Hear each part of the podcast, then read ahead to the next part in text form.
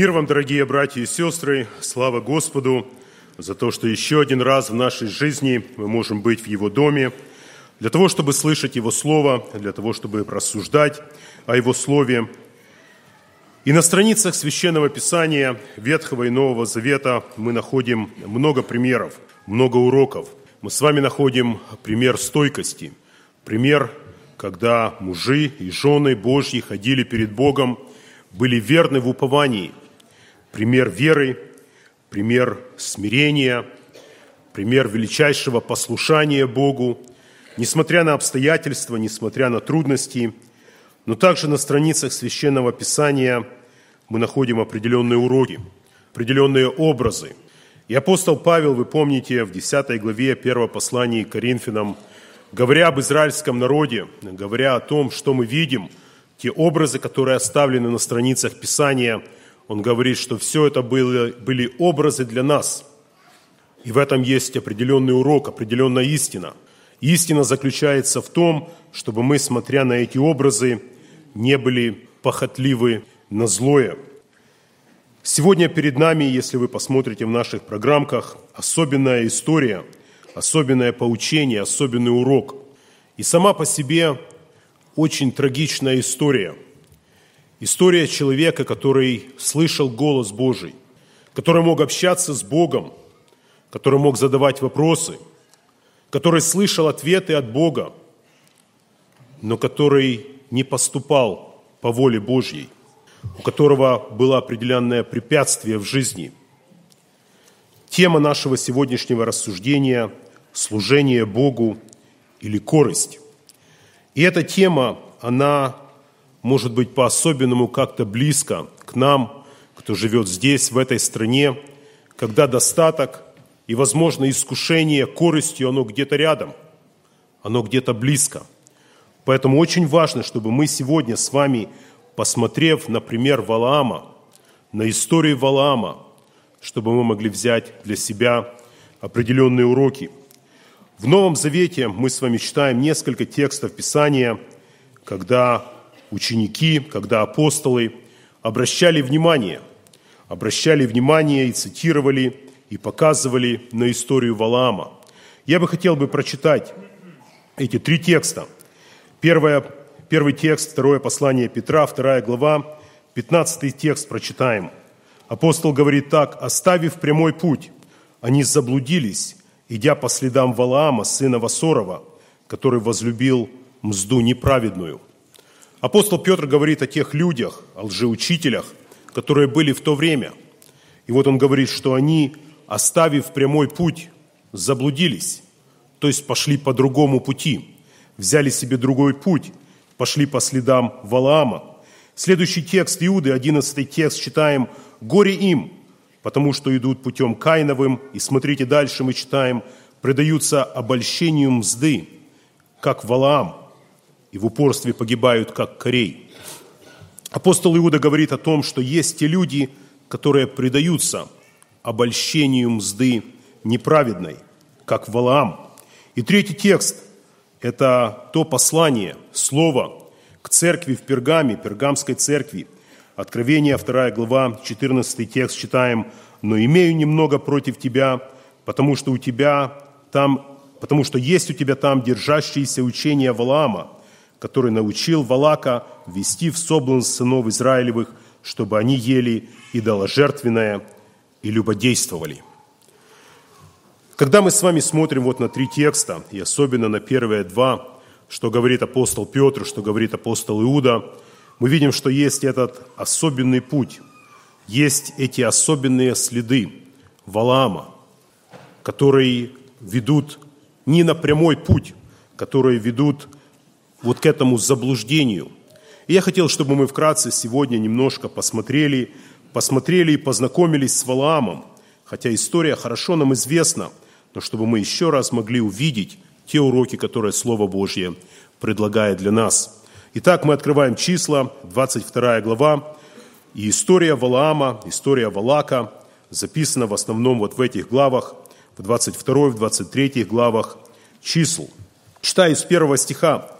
22 глава. «И отправились сыны Израилевы, и остановились на равнинах Маава, при Иордане против Ерихона.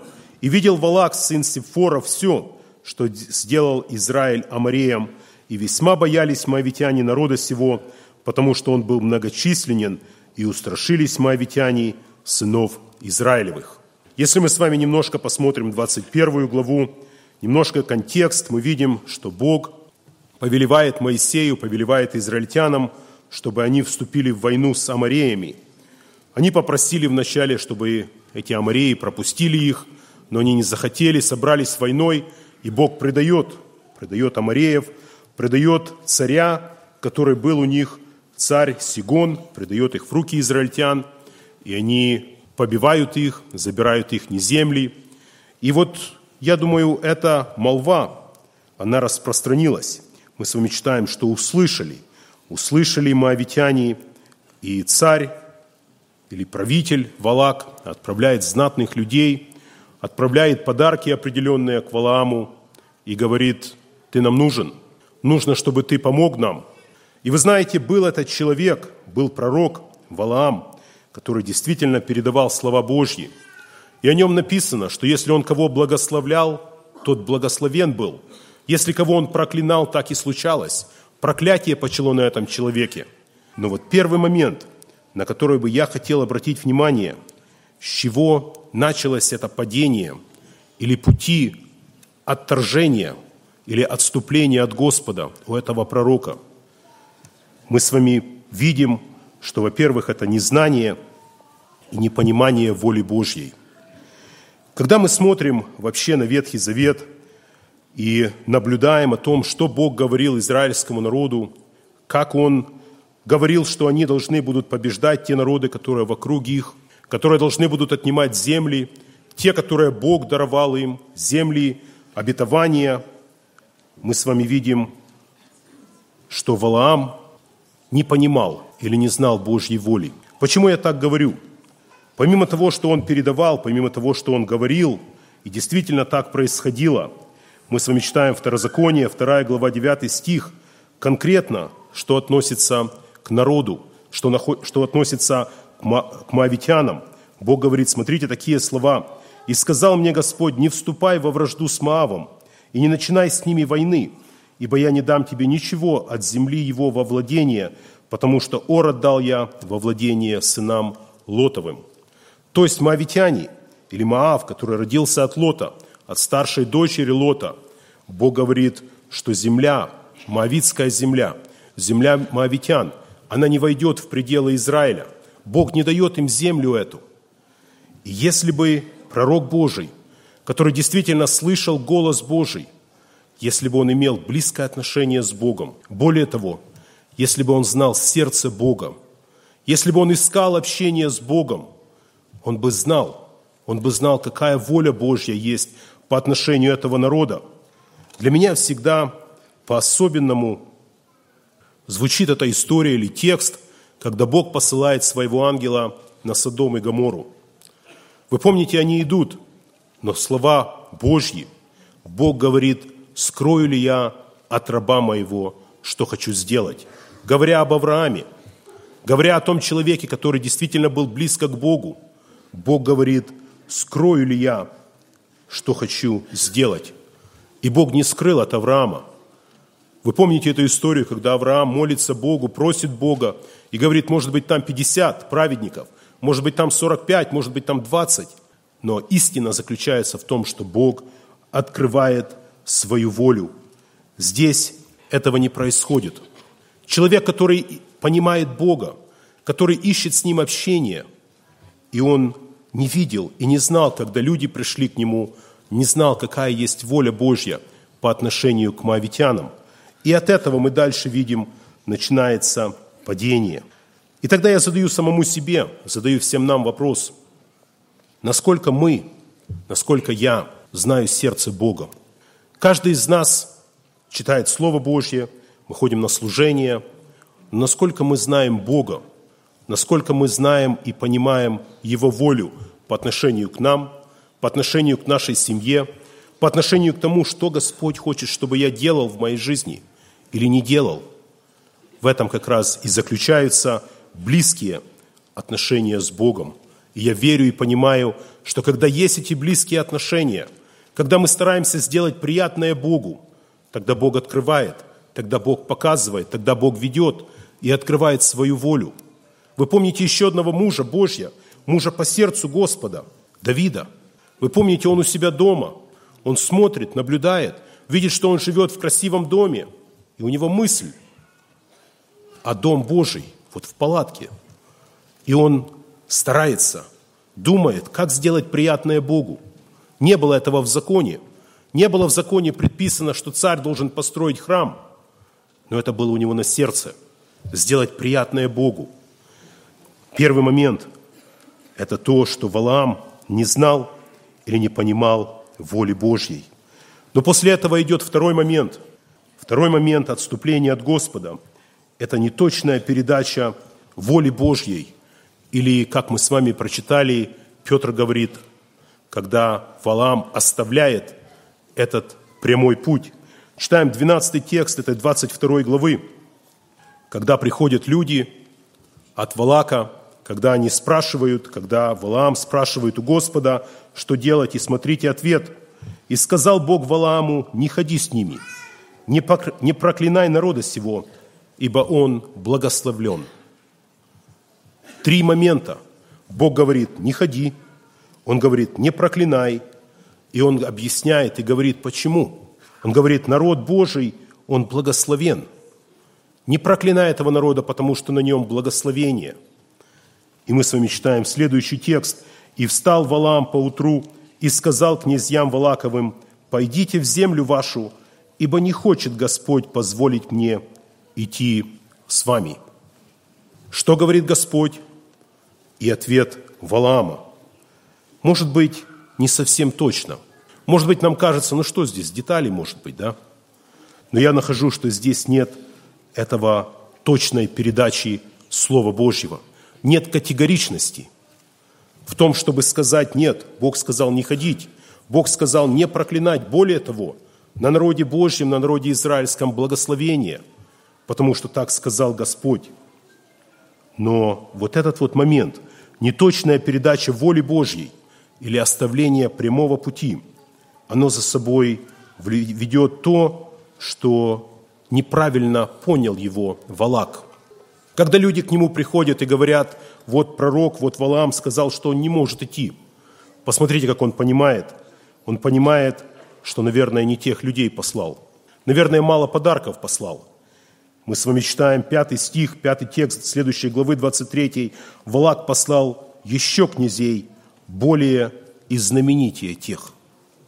В нашей жизни, когда мы волю Божью передаем, и передаем не точно, когда нет категоричности в том, что воля Божья такая или другая, как говорит нам Писание, тогда мы отходим от Бога. И нет этой категоричности. И вы знаете, как результат, мы с вами видим, что результат долго не заставил себя ждать. Когда человек вот как-то не идет прямым путем, когда он старается обтекаемо отвечать, или старается, чтобы было и вашим, и нашим, чтобы было вроде бы и Богу, и миру, тогда человек теряет бдительность, и тогда он перестает видеть ясно и четко. Перед Богом очень важно, чтобы служитель и чтобы каждый из нас ясно видели, ясно видели ситуацию, ясно видели самого себя, в какой ситуации мы находимся – вы помните, Бог обращается к Еремии и говорит, Еремия, что ты видишь? И пророк отвечает, и Бог говорит, верно, точно ты видишь, точно так. Бог обращается к Амосу несколько раз и говорит, Амос, что ты видишь? Братья и сестры, что мы видим? Видим ли мы себя? Видим ли мы наше положение, наше состояние? Видим ли мы состояние нашей семьи? Если у нас нет этого четкого передачи воли Божьей, если нет категоричности там, где она должна быть, тогда мы, возможно, не видим той ситуации, в которой мы находимся. Мы видим ситуацию у пророка Валаама. Мы видим, что происходит. Мы видим, что животное, ослица увидела, увидела опасность, увидела ангела Божьего. Он, о котором потом немножко дальше он будет говорить, что муж с открытым оком. но он этого не увидел. Не увидел. Потому что именно вот на этом этапе не точно передал волю Божью, и на этом этапе, этапе он увлекся вот этими вот подарками, мздой неправедной, коростью.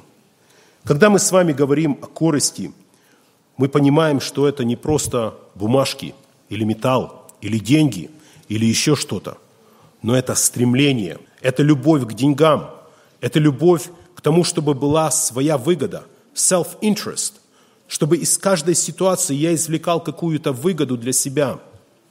И в этом есть опасность. Опасность в том, что тогда, когда человек идет по этому пути, он может перестать видеть правильно, видеть верно ту ситуацию, которая вокруг. И тогда мы задаем еще вопрос. Насколько я категоричен по отношению к самому себе? Насколько я вижу, что происходит в моей жизни – да, нам может быть легче видеть, что происходит рядом. Может быть легче видеть, что происходит в стране, что происходит в церкви, что происходит в семье ближнего. Насколько ясно я вижу, что происходит со мной. Насколько я вовлечен, если я отец, если я мать. Насколько я вовлечен в жизнь моих детей. Насколько я вижу и насколько я правильно понимаю. Что я вижу?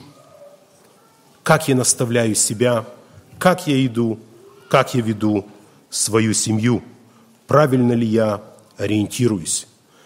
К большому сожалению, и Слово Божье нас предупреждает много о том, что корость, о том, что жажда к выгоде, к наживе, она может притуплять наше духовное зрение.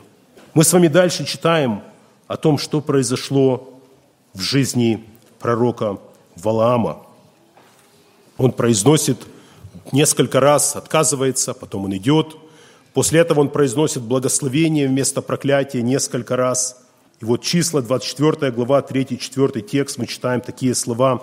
«И произнес он притчу свою и сказал, говорит Валаам, сын Виоров, говорит муж с открытым оком, говорит слышащий слова Божии, который видит видение всемогущего, падает, но открыты глаза его». Вдумайтесь вот в эти слова, которые он говорит. Он говорит «муж с открытым оком», говорит слово, слышащий слова Божии. То, о чем мы с вами говорили раньше. Открытое око, слышать слова Божьи, который видит видение всемогущего. И он дальше говорит «падает». Открыты его глаза, он видит, что он падает. И он падает. Происходит полное отступление от Господа – понимая, что человек падает, понимая, что он идет не туда, даже понимая, что, возможно, в жизни его что-то не так, человек продолжает падать, продолжает отступать. Почему? Мы задаем вопрос, почему? Потому что корость, она в сердце человека, она там имеет гнезда, она развивается, она растет, и она заглушает все доброе, все вечное – мы с вами читаем немножко дальше числа, 31 глава, когда Господь говорит Моисею, чтобы он пошел, чтобы он наказал медианитян. И мы с вами читаем седьмой текст 31 главы.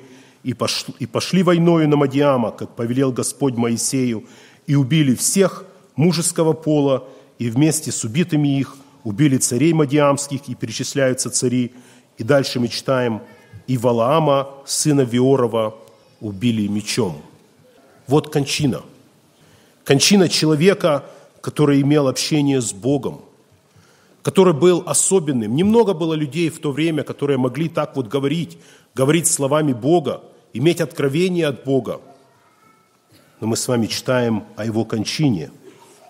Убили мечом. Вот такая кончина, когда человек отходит от Бога.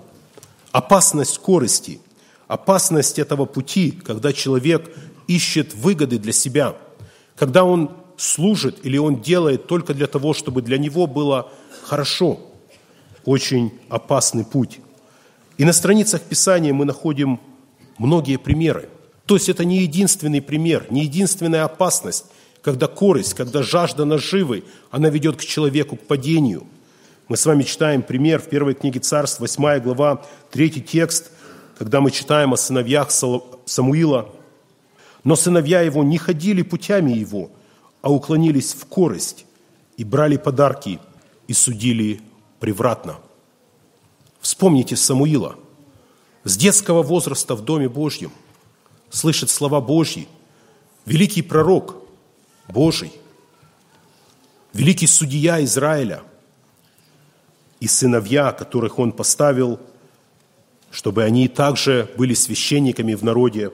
Мы читаем, что они не ходили путями его, а уклонились в корость, брали подарки. И как результат мы с вами видим еще один момент. Они судили превратно. Тогда, когда человек, знающий Бога, когда он впадает в корость, когда вот эта вот мзда неправедная, когда она в сердце, человек не может не просто видеть правильно, видеть верно, но мы с вами читаем, что он судит превратно, судит неправильно, неверно, потому что у него взгляд неверный, взгляд нечистый. Мы с вами читаем, когда Господь, Бог, очень много предупреждал свой народ. И через пророков он много раз говорил о том, что корость опасна. Читаю книга пророка Еремии, 6 глава, 13 текст. «Ибо от малого до большого каждый из них предан корости, и от пророка до священника все действуют лживо». Посмотрите, Бог обращает внимание на свой народ – и он говорит, у вас в народе проблема. От малого до большого каждый предан корости. Очень опасно. Братья и сестры, как я уже сказал, здесь, в нашей стране, в это время, в которое мы живем, в стране, где много возможностей, в стране, где можно обогатиться. Но если мы попадем вот в это обольщение корости, если мы будем желать, чтобы любая ситуация как-то была нам в пользу, будем искать пользы мне, тогда мы можем попасть под это обольщение. Мы с вами уже слышали о том, что мы призваны для того, чтобы служить, для того, чтобы быть служителями Нового Завета. И сам Христос, наш Господь, Он показал пример служения. Марк в своем Евангелии в 10 главе, в 45 тексте говорит, «Ибо и Сын Человеческий не для того пришел, чтобы ему служили, но чтобы послужить и чтобы отдать душу свою за искупление многих. Сын человеческий, которому ангелы пели, которому ангелы поют, перед которым преклоняется все. И он пришел не для того, чтобы ему служили, но для того, чтобы послужить, для того, чтобы душу свою отдать для искупления многих – и в этом пример для нас. И апостолы, апостол Павел, все апостолы, понимая эту истину, они так учили, они так проповедовали, они так старались жить. Апостол Павел в первом послании к фессалоникийцам во второй главе с третьего текста говорит такие слова «Ибо в учении нашем нет ни заблуждения, ни нечистых побуждений, ни лукавства, но как Бог удостоил нас того, чтобы верить нам благовестие, так мы и говорим, угождая не человеком, но Богу, испытывающему сердца наши, ибо никогда не было у нас пред вами ни слов ласкательства, как вы знаете, ни видов корости. Бог свидетель. Апостол Павел говорит, что он учил, он, во-первых, благодарил Бога за то, что он удостоил его такого великого звания, такой великой благодати, чтобы распространять благовестие. Братья и сестры, Бог – каждому из нас верил служение. Разное служение. Кому-то служение в семье, кому-то служение в церкви, кому-то служение в разных отделах церковных. И каждого из нас Бог испытывает. И каждого из нас Бог хочет, чтобы мы могли оказаться верным. Верным на том служении или на том месте, на которое Господь поставил нас. Как я уже сказал, в Библии мы находим множество историй, множество образов. И очень важно, чтобы мы, смотря на эти образы, чтобы мы не были похотливы на злое. То есть, чтобы мы не подражали, не подражали тем, которые уходили от Бога, не подражали тем, которые как-то впали в это обольщение корости, вот в эту мзду неправедную, в обогащение. Последнее время сатана более и более предлагает, предлагает это. И я уже говорил о том, что в любой ситуации за что-то необходимо платить. Ничего не бывает бесплатно. Закон купли-продажи, закон экономики, он работает. И есть определенный закон духовной сферы, духовного мира, который очень похож. Для того, чтобы что-то приобрести, нужно что-то отдать. Для того, чтобы что-то могли иметь в нашей жизни, необходимо чем-то пожертвовать. Для того, чтобы воспитывать детей, для того, чтобы проводить время с ними, необходимо свое время как-то урезать. И наоборот, если мы хотим приобрести мирское, необходимо что-то отдать. Отдать посещение церкви, может быть, общение, может быть, чтение Слова Божьего. Помоги нам, Господь, чтобы мы, действительно рассуждая об этом, чтобы мы проверили себя на предмет корости. И это не только касается денег, это не просто касается вот какого-то материального обогащения, но если я стараюсь иметь выгоду для себя в любом деле, и эта выгода неправильная, неправедная, если я жертвую чем-то небесным, чем-то духовным, если я жертвую детьми, если я жертвую семьей, тогда это очень опасное состояние. Состояние, когда я перестаю видеть реальность, когда я перестаю видеть, что происходит со мной и в моей семье. Благослови нас, Господь, еще раз, чтобы мы, проверив себя, могли держаться Писания, могли смотреть на те действительно мужей верой, которые ходили перед Богом, которые были верны, которые стремились к лучшему, то есть к небесному. Апостол Павел говорит, что вот мужи веры, о которых он говорит в 11 главе Евангелия, послания к евреям, он говорит, что все они стремились к лучшему, не просто к лучшей стране, не просто, может быть, к какому-то материальному положению или какой-то славе, но он говорит, они стремились к лучшему, то есть небесному – Помоги нам, Господь, чтобы и мы, каждый из нас, и наши семьи, и наши дети могли стремиться к лучшему, к небесному. Благослови нас в этом, Господь. Аминь. Помолимся. Эту проповедь вы можете найти на сайте Церкви Спасения salvationbaptistchurch.com